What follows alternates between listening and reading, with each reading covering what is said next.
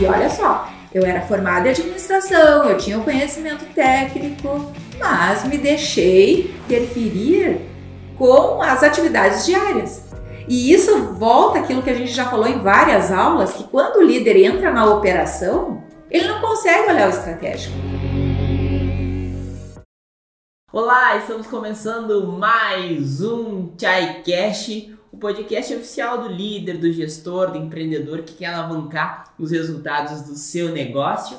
E para esse encontro, para essa conversa, nós contamos com a diretora e CEO do Grupo Chai, Denise Cruz. Seja muito bem-vinda para mais uma conversa e que a gente possa estar tá compartilhando né, com mais e mais pessoas, mostrando os aspectos que o líder precisa fazer, os movimentos que ele precisa fazer para ter grandes resultados. E é isso que a gente vem fazendo aqui ao longo das semanas, né, Denise?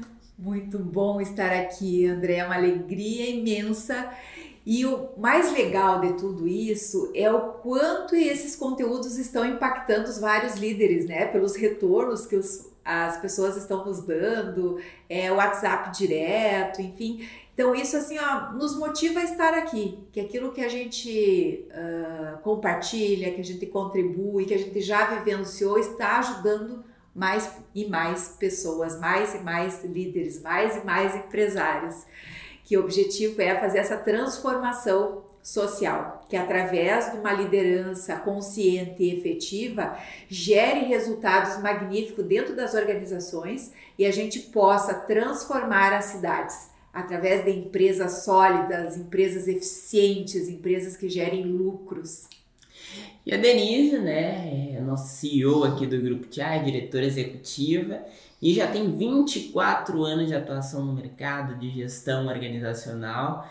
E hoje, Denise, o nosso tema de encontro, já já eu vou falar, mas vou fazer uma surpresa pro pessoal. Mas antes, né, a gente convida para quem está nos acompanhando pela primeira vez ou está chegando agora aqui no canal, se inscreva, já deixe seu like nesse vídeo para que mais pessoas possam ter também acesso a esse conteúdo. Se você está nos acompanhando nos canais de streaming, Spotify, Apple Podcast, Deezer e tantos outros, né? Também compartilhe com mais pessoas que a gente está aqui, né, para compartilhar conteúdo e compartilhar um pouco também de história, né, do que a Denise já vivenciou ao longo desses 24 anos em que ela está atuando aí no mercado de gestão organizacional. E o tema do nosso encontro hoje é justamente o segredo por trás do sucesso. Às vezes as pessoas né, ficam só, ah, ela é uma empresária de sucesso, sempre tudo deu certo para ela, foi sorte, é, e para ela foi muito mais fácil, mas para mim é mais difícil, né? Quem está nos acompanhando pode às vezes até falar isso. Hoje a Denise é gestora de três grandes empresas com reconhecimento nacional mas tem uma história por trás disso, né, Denise? Tem algumas coisas por trás do sucesso que as pessoas não sabem. E é sobre isso que nós vamos falar hoje, pode ser? Pode, pode ser. As histórias que a gente vive, elas são importantes porque elas nos trouxeram até aqui. Sem elas terem ocorrido lá no passado, de repente eu não teria combustão, combustível, energia necessária para fazer o que eu precisava fazer para ter o resultado que eu tenho hoje. Então eu sou muito grata a toda essa história, toda essa vivência. Coisas que não foram tão legais na minha percepção naquele momento, mas que me ajudaram a estar aqui. Isso é muito legal. Bom, e já, antes de entrar propriamente dito na história, tem muitos líderes que ocultam seu passado, né? Com vergonha.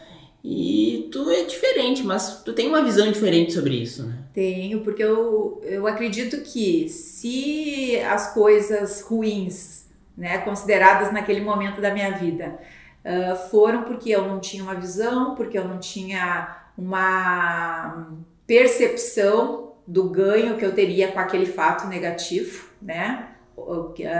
Na percepção do momento, porque toda toda dor, toda doença, toda coisa imprevista, ela vem para nos mostrar algo, que é um presente, para a gente poder fazer o movimento necessário para ter resultados excelentes, maravilhosos.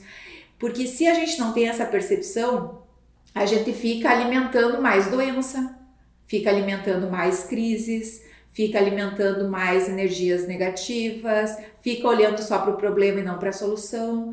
Então, essa percepção na hora que aparece algo que é imprevisto, que não é algo desejado, ele é um presente porque a gente tem que parar, olhar para aquilo, aceitar o que aconteceu e a partir desse aprendizado fazer o movimento necessário.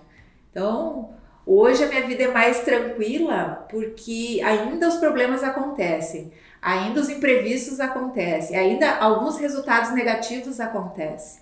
Mas como eu reajo em relação a isso é totalmente diferente quanto eu não tinha esse conhecimento lá no passado. Fantástico. Então vamos começar é, relembrando um pouco da tua história, né? Hoje, né, como a gente já falou, tu gerencia três grandes empresas que já têm reconhecimento nacional. Mas conta um pouco pra gente do teu início como empresária. Qual foi o resultado? é uma longa caminhada, né? São 24 anos já de formação na área da administração. E lá na universidade eu fiz federal em Santa Maria, no Rio Grande do Sul. Naquela época era muito difícil entrar, até porque não tinha muitas universidades como tem hoje, né? Vários campos, tanto estaduais. Naquela época não existia isso.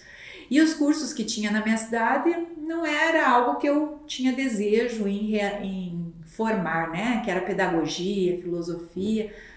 Uh, e, e, o meu foco, o meu olhar era para outro objetivo. E daí na faculdade uh, sempre foi ensinado, pelo menos naquela época, que a pessoa que formava em administração era para ser um gestor de uma multinacional para trabalhar em grandes empresas, tanto nacionais como uh, internacionais. Então a gente tinha uma formação para esse caminho. Só que durante o curso eu sempre pensava em ter a minha empresa. Eu queria ser empreendedora, eu queria montar o meu negócio. Não sabia o que, é, o que era ainda, né? Mas aquela sensação de ter a minha empresa, de fazer acontecer, de impactar a vida das pessoas através do meu projeto, era algo que era muito forte. E eu tinha alguns colegas que eram filhos de empresários, que não era o meu caso, né? A minha família não vem de, de empresários. Meu pai é professor, minha mãe é dona de casa, então não tinha essa motivação dentro da família de assumir o negócio da família.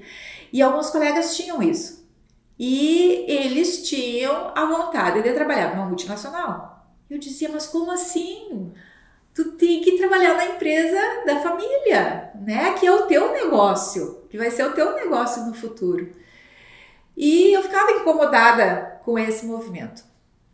Quando eu formei, uh, em função de ter segurança, uh, de vida, de rendimento, eu, a, a minha família sempre me motivou para fazer concurso público.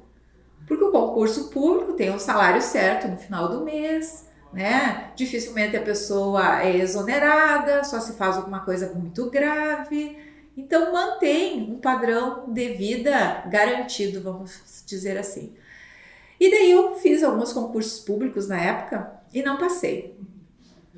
Até porque eu não era assim uma aluna nota 10, né? Eu era empreendedora, eu gostava de ver as coisas novas, eu gostava de conhecer pessoas.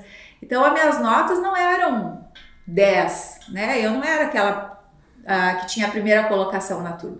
Eu era boa, mas não, não estava nesse rol aí das mais, mais, mais. e daí, quando eu saí da, da faculdade, fiz esses concursos, não passei, eu digo, ah, tenho que fazer o que eu quero, né? O meu sonho. Daí uma amiga convidou para fazer uma sociedade, uma empresa de recrutamento e seleção. E a gente montou daí essa empresa, nós trabalhamos durante um ano, foi muito legal, não tinha, não existia esse tipo de serviço na cidade e tal. E daí um outro empresário, amigo nosso, achou muito legal o nosso trabalho, o resultado que a gente estava entregando e nos convidou para fazer uma parceria para trabalhar junto com ele.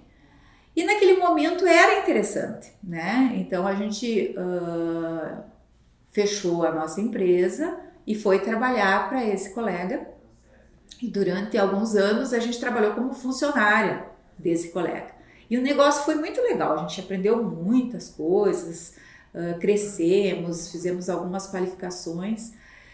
E eu uh, engravidei do Otávio, meu primeiro filho nessa época, e acabei saindo da empresa para uh, ficar mais tempo com, com o Otávio. E o meu marido tinha um negócio e eu resolvi ajudar nesse negócio do marido. Daí fizemos uma sociedade no negócio e era um negócio agropecuário. Então tinha aquela facilidade de ter a, a, a mobilidade com o Otávio, de atender ele, né? E ao mesmo tempo trabalhar. Daí uh, foi um trabalho com uma experiência bem marcante, porque nós quebramos, não deu certo no nosso negócio.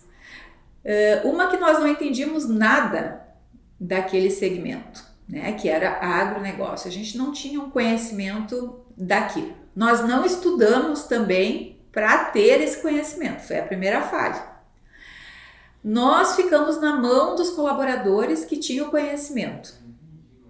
Então, inverteu o papel, né? Quem mandava era a equipe, não nós, e a gente simplesmente bancava o negócio de acordo com aquilo que, ela, que era possível. E daí foi andando durante um ano e pouco, eu acho, e daí a gente resolveu fechar não tinha mais condições de manter aquela vida. E engraçado, André, que isso é bem louco e isso eu consigo observar hoje, que entrava dinheiro diariamente na empresa. Tu não tinha a sensação assim, ó, que tu não vendia. Mas a gente trabalhava muito mal.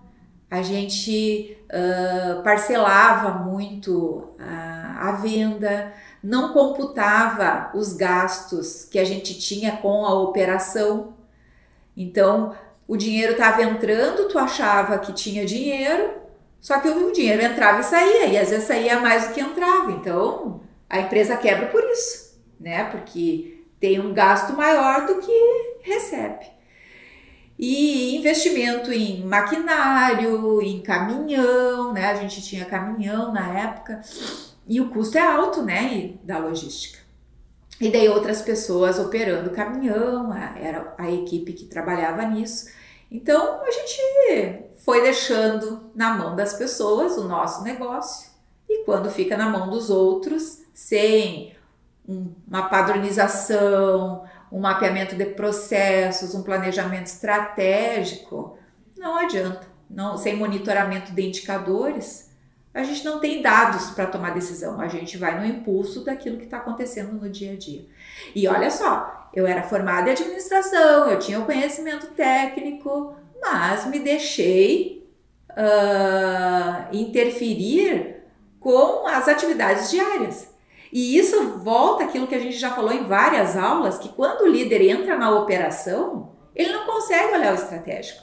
E eu estava totalmente na operação, apagando o incêndio do dia, resolvendo os problemas e não estava olhando os dados, não estava olhando os números para tomar decisões mais acertadas. E daí a gente quebrou.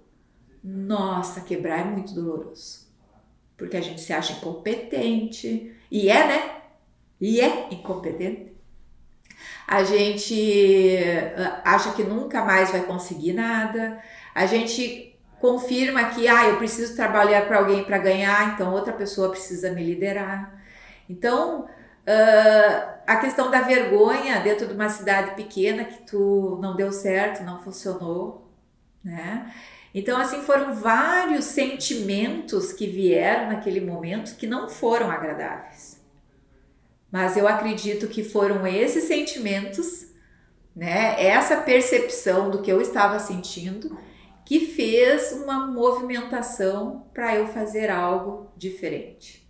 Que linda história, assim, a gente tem muito aprendizado já de tudo isso que tu compartilhou, né, nessa nossa conversa. Mas eu queria te perguntar, assim, como líder, né, é, qual foi o momento que você percebeu, assim, realmente, agora não tem mais o que fazer, não dá mais, não tem condições. Como é que foi falar para a equipe? Como é que foi internamente esse trabalho? Porque não é da noite pro dia que uma empresa fecha, né? Não. Então, como é que foi esse momento derradeiro, assim? Quais foram as principais dores, assim, nessa decisão de fechar o negócio, não tem mais o que fazer? Demora um tempinho para a gente tomar essa decisão. Porque quando a gente percebe que está ruim, que o resultado está ruim, que a gente está caminhando para uma falência, a gente tenta fazer várias ações para recuperar, para resgatar. Só que quando está num nível de causa, assim, ó, é mais difícil o resgate. Ou tu tem que ter um recurso de investimento para bancar isso e dizer que, opa, agora a partir de agora eu posso fazer diferente, mas pelo menos eu tiro a, a empresa daquele momento do caos financeiro mas não era o nosso caso. A gente não tinha, não tinha esse recurso. Então a gente fez várias tentativas e fez promoções e entrou em contato com vários clientes, só que não rolou. Cada vez piorava mais a situação. E daí é dizer assim, ó, assumir. Eu não tive competência para gerir esse negócio. Chega, basta. E nós tínhamos também uma carteira de clientes que tinham comprado a prazo e a gente estava tentando resgatar aqueles valores para ser o que pudesse injetar dentro do negócio. Só que daí eu acho que o, o, o que eu percebo hoje foi a nossa falha. A gente ficou com o foco na escassez, na falta. E daí, quando a gente fica com o foco na escassez, mais escasso fica né? Porque eu busco isso.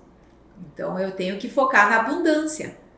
Né? Eu tenho que focar naquilo que é possível, olhar para fora, fazer o bem, prestar bem o serviço. E daí o movimento do universo contribui. Só que não, a gente estava focando na escassez. A gente queria cobrar aquelas pessoas que nos deviam para injetar o dinheiro no negócio. E daí não rolou. Se as pessoas já nos deviam e não tinham pago, era sinal que elas também não estavam bem. Então não era dali a minha fonte de receita. Eu teria, eu teria que buscar uma outra fonte de receita. Só que naquele caso, naquele momento a gente não tinha opção, né? Para tirar financiamento, enfim, não não dava. Naquele cenário que nós estávamos não dava. E daí então a gente resolveu fechar. Chamamos todas as pessoas, comunicamos, né? Ajudamos até na recolocação dessas pessoas no mercado, né? A gente tinha outros empresários amigos, as pessoas eram capazes, competentes, que não era competente era eu, que fiz o negócio uh, afundar, porque deixei a equipe tomar conta, deixei com que os outros gerenciassem o meu negócio, não criei procedimentos claros e definidos, não tinha dado para tomar decisão, então a responsabilidade era minha. E daí a gente fechou. Daí vendemos todo o estoque, né? Vendemos caminhão, vendemos as outras coisas, porque na época não, daria nem para vender o caminhão para investir ali, porque a situação era pior, né? A gente não teria o retorno do investimento rápido para manter o negócio funcionando. Então a gente resolveu encerrar. E foi muito doloroso, muito doloroso, porque além de fechar o negócio, a gente ficou com as dívidas do negócio. Né? E tinha que bancar essas dívidas do negócio. Eu fui arrumar um emprego, para trabalhar, para ter uma renda, para me alimentar, né? Para cobrir as nossas despesas de casa, meu marido também. E daí o que a gente conseguiu na época era algo que era possível, né? E eu lembro também que nós tínhamos uma secretária em casa. E a secretária em casa ganhava um salário mínimo. E eu ganhava dois salários mínimos.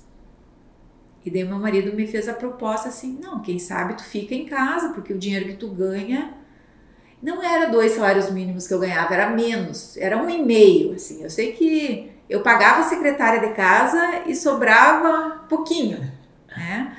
E daí meu marido disse assim: ah, quem sabe então tu para de trabalhar e daí tu fica em casa cuidando do Otávio e organizando a casa e eu trabalho e banco a casa.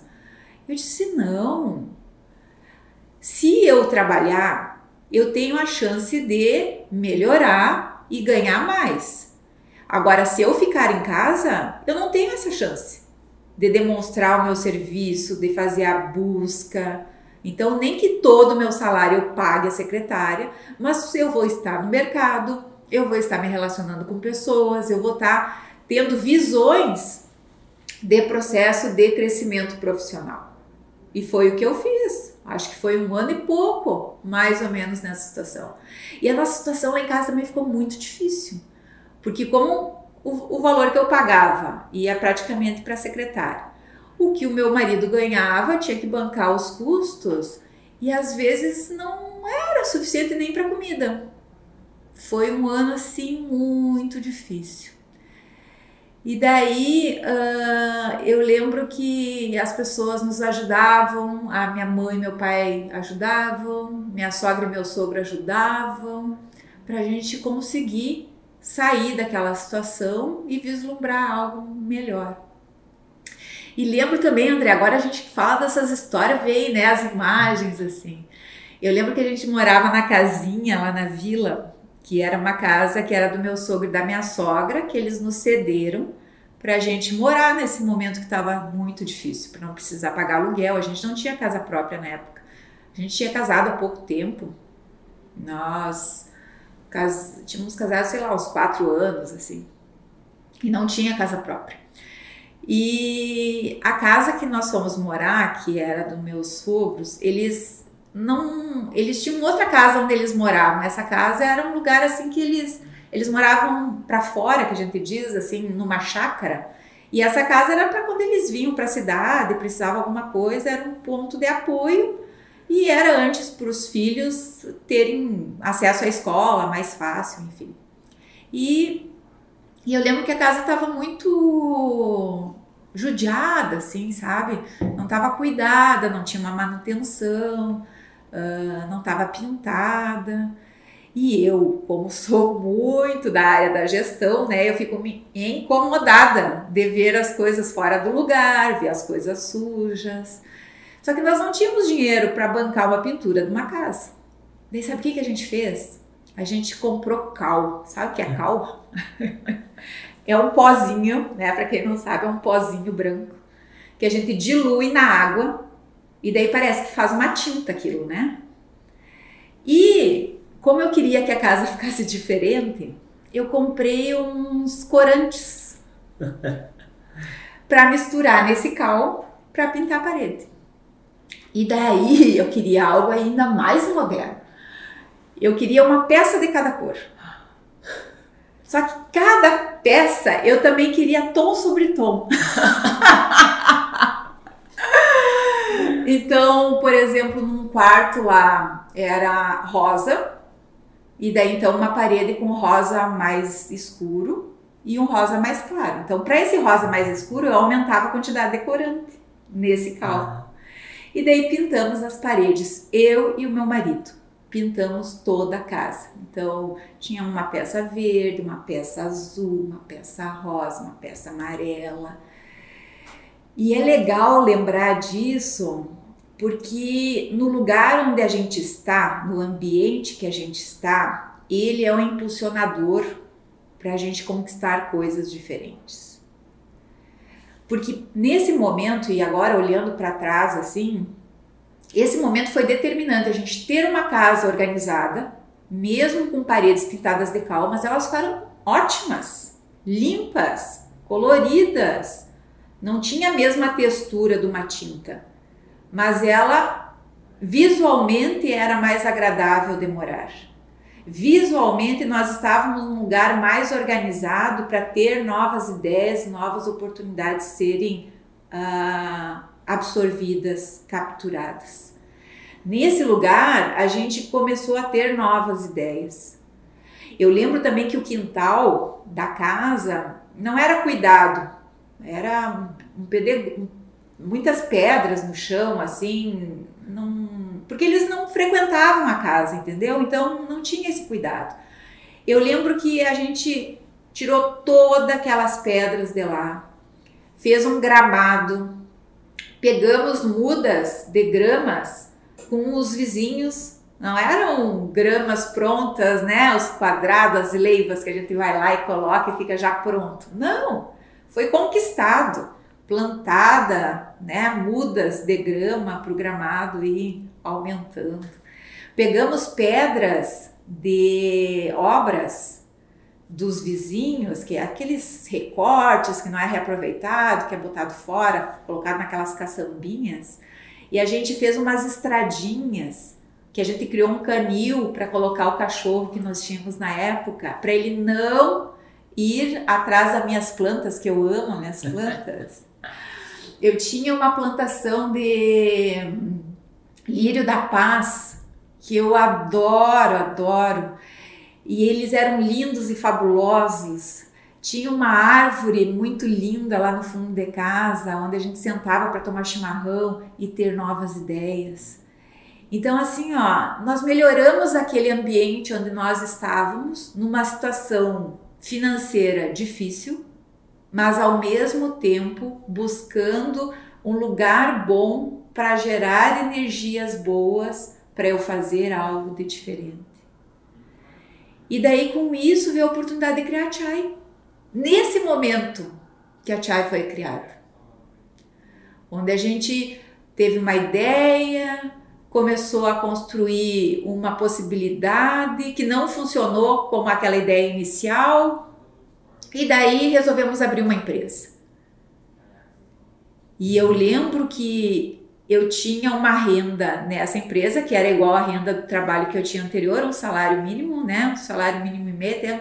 Um tempo atrás a gente andou resgatando lá o nosso, nosso financeiro, porque daí a gente já começou certo, já fez planejamento estratégico no início, antes de abrir a empresa, já tinha toda a estruturação como ia medir os indicadores, já participou do programa de qualidade do Estado sem ter a, a possibilidade de concorrer, mas para aprender e já implementar dentro da empresa. Então a gente já começou certo, porque tive aquela experiência negativa de não ter gestão no negócio que quebrou. E para isso, assim, ó, me dá uma. Nossa, me passou uma história agora na cabeça, né? enxerguei a tudo aquilo lá. E quando eu enxerguei nesse momento tudo aquilo que passou, eu, eu, eu tô com uma energia para fazer algo que é muito legal, porque demonstrou que foi possível, que eu conquistei, sabe? Que eu vislumbrei. E eu lembro que também a, a gente iniciou a empresa e daí a gente prestava serviço para tudo que é tipo de segmento, né? Indústria, comércio, prestação de serviço, porque quando inicia um negócio novo, a gente precisa sobreviver. Né? Então a gente começou a oferecer o serviço para várias empresas locais. Mas eu também tinha uma convicção comigo que nós precisávamos sair da nossa cidade e prestar serviço fora, que o universo era muito maior do que só a cidade onde estava inserida. E eu acho que essa visão, essa vontade de estar em mais lugares, gerou esse processo de expansão inicial da Chai. E, e eu lembro que uh, eu fui visitar várias empresas em outras cidades, né, para uh, fazer esse processo de expansão.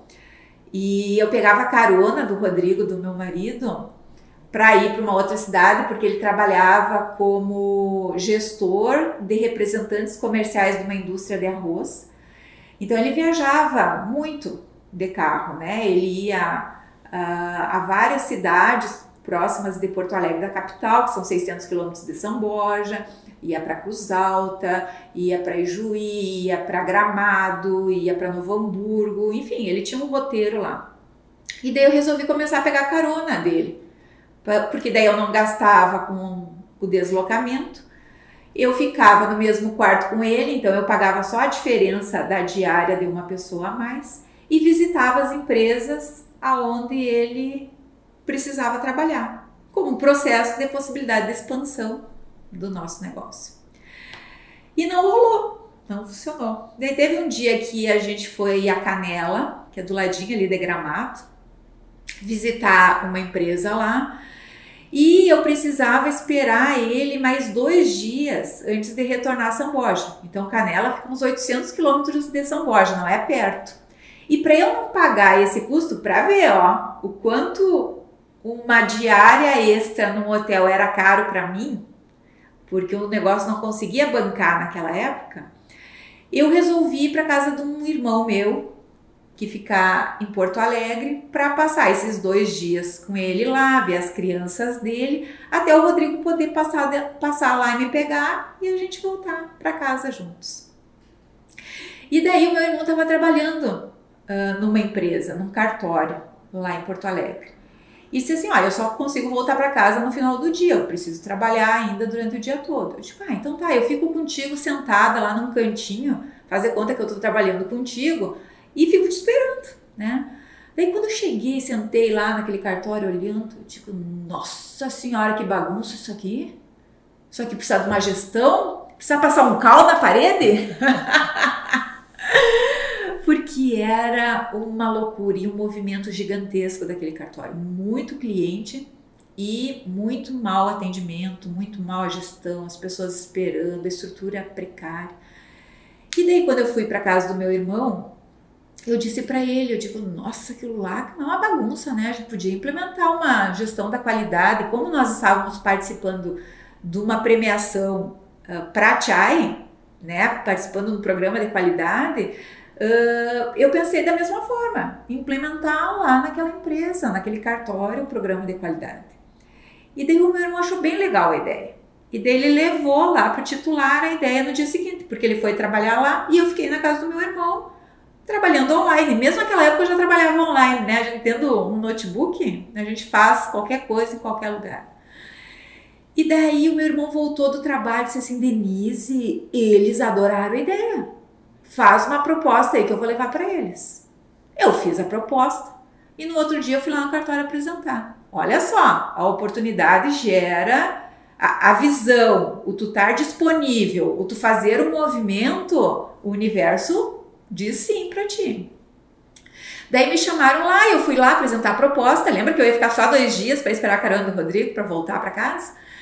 Uh, apresentei a proposta e o titular disse assim: ó, mas o seguinte, Denise, eu fecho contigo, mas eu quero um contrato de exclusividade. Tu vai trabalhar um ano só para mim, não vai atender mais nenhum cartório aqui.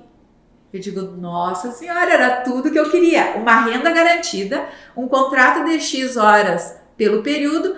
Não conhecia nenhum outro cartório mesmo, não tinha resultado nenhum para estar tá oferecendo para outro cartório. Fechei, voltei para casa com o contrato fechado. Sabe o que é isso?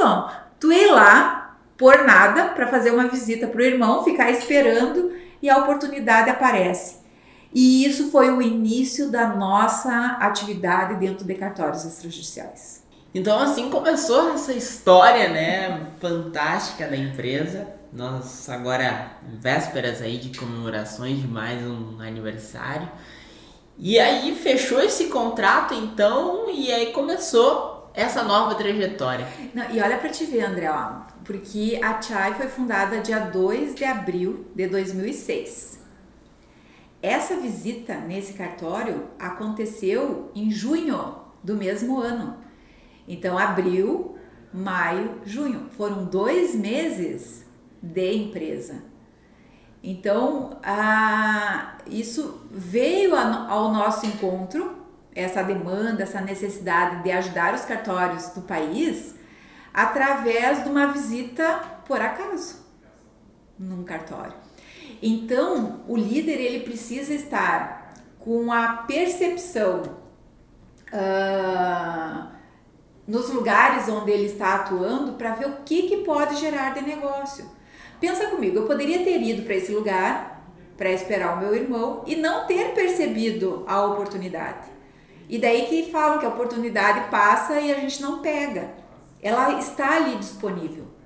E daí isso pensando assim, hoje todo lugar que a gente vai tem uma oportunidade. Todo é porque a gente não está com olhar para aquilo.